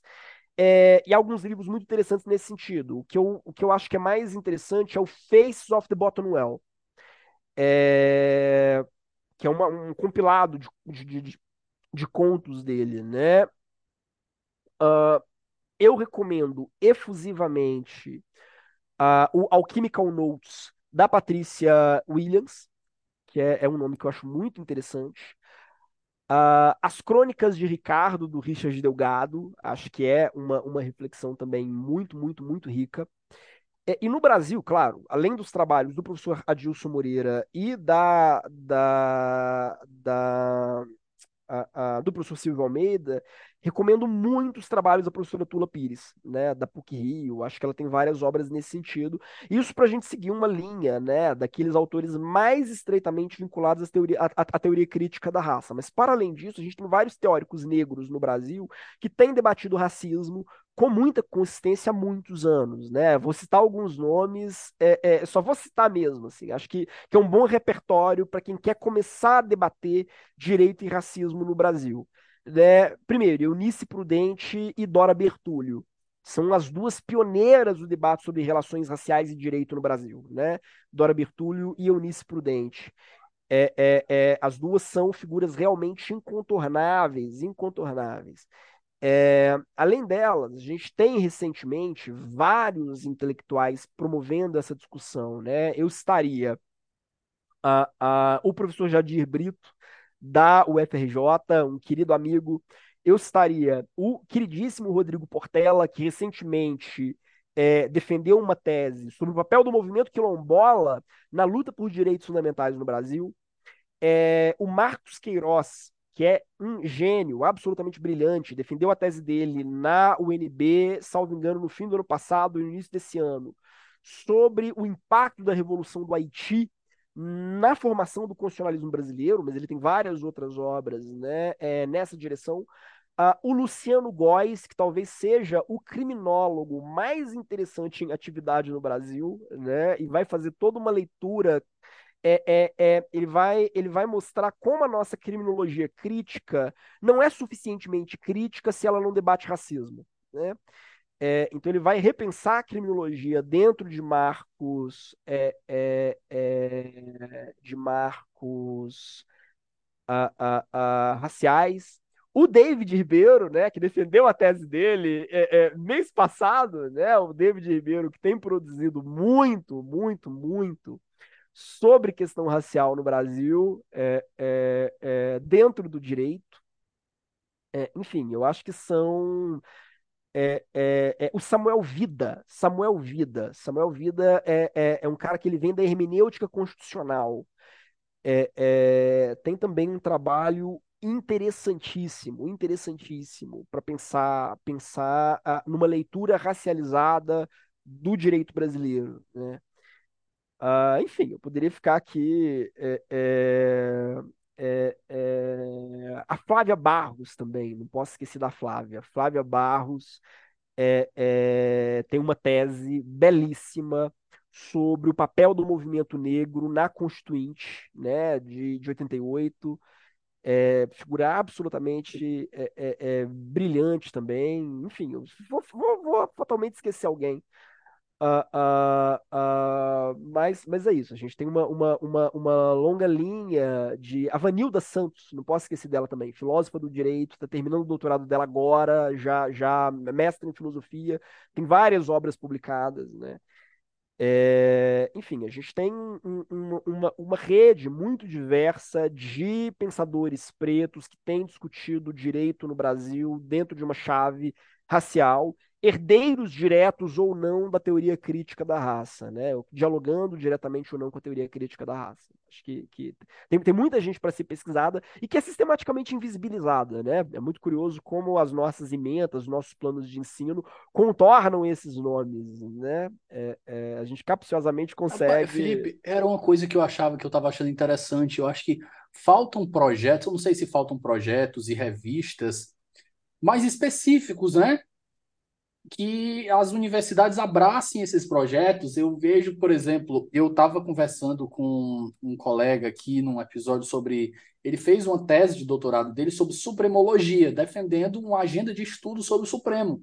Eu olhei assim, uhum. o cara, isso dava um programa de pós-graduação inteiro. Dava um sim, PPGD sim, inteiro. Sim. Do mesmo jeito que os estudos de raça e direito dariam um, um, um PPGD inteiro. Uhum. Exato, exato. E nós, nós seguimos. É, é, é... Há, muitas, há muitas faculdades que não têm ainda sequer uma disciplina optativa para debater especificamente direito e raça. Né? É, é, algumas que têm paulatinamente construído, né? Eu, estive na, na UFERSA recentemente, né?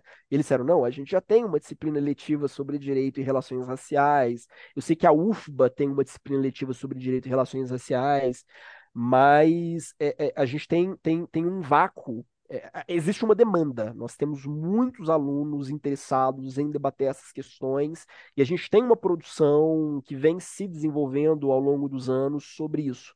Mas a, o grau de institucionalidade disso é muito pequeno.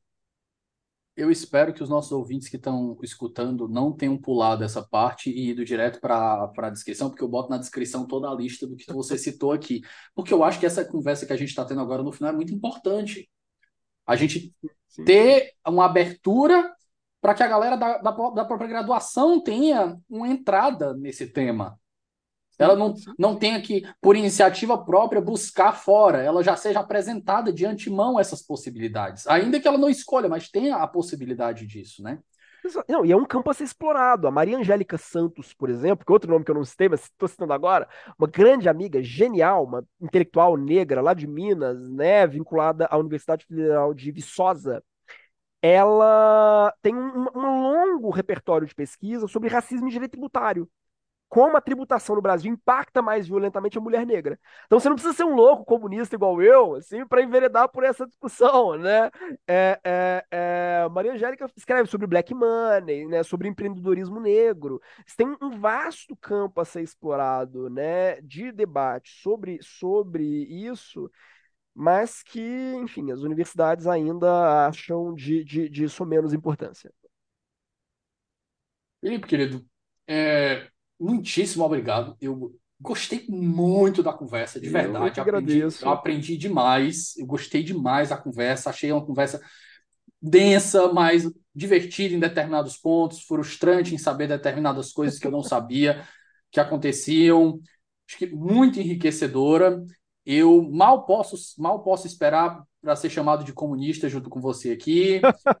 Todo episódio eu sou rotulado de alguma coisa, sei lá vi, é o que resta.